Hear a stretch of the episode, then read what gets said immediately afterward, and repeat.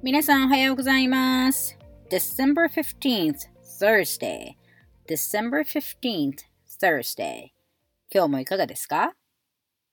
今日は異常気象の中からお届けしています。実は今ここアメリカでは私の州だけではなく他の州でもなんですけれども異常気象で竜巻がいろいろと発生しております。そんな中で私が住んでいるこの都市にも竜巻ではないのですけれどとても強風警報が今日朝から出てまして最高でもしかしたら120キロ出るかもしれないという警報が出ています。ので私今地下のガレージの車の中から録音してるんですが、上ではうちの犬とサイレントが、サイレントってあの、竜巻警報で、竜巻が来ますよっていう合図でサイレントが鳴るんですよね。結構うるさいんですけれど、それが今立て続けに3回なってました。あの、今までアメリカに住んでて26年なんですけれど、立て続けに3回もなっているっていうのが生まれて初めての経験で、ああ、もう最近は異常気象。毎年毎年何かの異常気象は起こるんですけれども、今年の異常気象はこの強風警報っていうのがあるのかなという感じのの中から今日はお届けしています。はい、このポッドキャストを始めてからサイレントが実は3回もなってました。ので、サイレントが鳴るたんびに多分、あの、止めながらやっていきたいと思います。はい。で、今日は、え前話していた、今年うちの長女がクリスマスプレゼントに欲しいと言っていた、自分のプレゼントではなく、他の人たちにプレゼントを買いたいというプログラムの内容の話をしたんですけれども、その続きを今日はしたいと思います。この続きをすることで、今の言語学習のあり方っていうのをちょこっと説明できるのかなと思います。はい。このプログラムは Salvation Army という自治団体からありまして、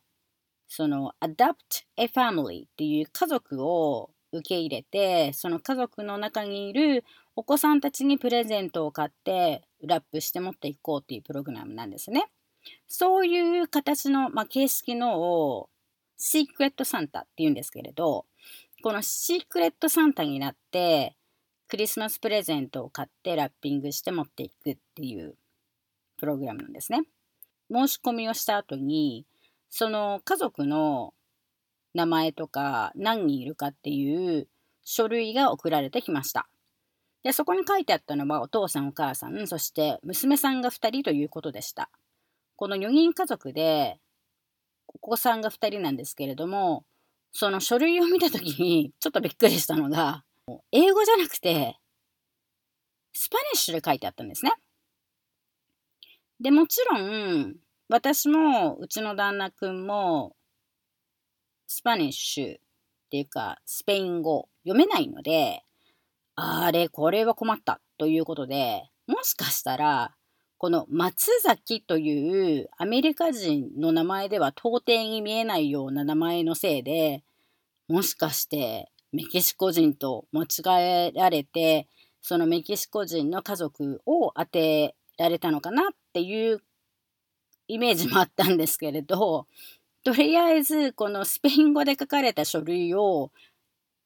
見ない、理解した、理解しないことにはことが進まないというので、私が考えたのはここで Google 先生に登場してもらいました。その Google 先生でも通訳の Translation の方を使いました。そして特に Google 先生もいいんですけれど、私がネット通訳でおすすめするのは DeepL という通訳アプリというのを今 YouTuber でとてもキラキラとご活躍されているお友達、お友達と言っちゃっていいのでしょうか。もう私、私のお友達というか私のなんかとても先輩というような感じのりーちゃんという方がいらっしゃいまして、その方にディープルというこのアプリがあるよというのを教えてもらいました。これはちゃんとアメブロに書いておくので安心してくださいね。そのディープル先生に通訳をしてもらったところ、とりあえずスペイン語を英語で訳して何が欲しいかっていう書いてあるところに、2人ともジャケット、冬のジャケットが欲しいと書いてあることが分かりました。そして、上の娘さんは16歳、下の娘さんは10歳で、10歳の女の子は冬のジャケットともに、えー、今、アメリカで、そうですね、ここ5、6年ぐらいずっと流行っている LOL Surprise Dolls ってあるんですけれど、それと My Little Pony My Little Pony っていう番組がありまして、そのおもちゃが欲しいというようなことが書いてあるのを、このディープル先生のおかげにより分かりました。そして、お父さんとお母さんも何歳かっていうのが書いてあったので、本当だったら別に子供たちにさえプレゼントを買っていけばいいんですけれども、まあ、うちの長女の提案もあって、子供たちだけじゃなくて、お父さんとお母さんにも何かプレゼントあげられたらいいよねっていう形で、今いろいろと何をあ買ってあげればいいのか考えています。このテクノロジーを大いに使って語学勉強をするっていうのは、この Team Phonics でもいろんなところでそれを使いながら英語の勉強をよりよくできるようにプログラムを作っています。どういうアプリがよりよく使えるのか、そしてそれをどう使っていけば、どのようにもっと英語の勉強を効果的にできるのか。っていうところも、これからこの Team Phonics のポッドキャストで取り上げていきたいと思いますので、もし皆さんも今使ってるアプリで英語勉強しながらこれ使えるよっていうのがありましたら、どんどんメールアドレスまで送って皆さんとシェアしてくださいね。メルアドは、ポッドキャストのところにも書いてあるんですけれども、ゆかり y-u-k-a-r-i forjp f-o-r-j-p at gmail.com までです。では、今日の最後の質問で終わりたいと思います。さっき雨が強くなってきて多分なんか氷の音も鳴っていたんですけれども風も止んでだんだんと落ち着いてきてるみたいです。今日の最後の質問は What would you like to do with your English skill? What would you like to do with your English skill?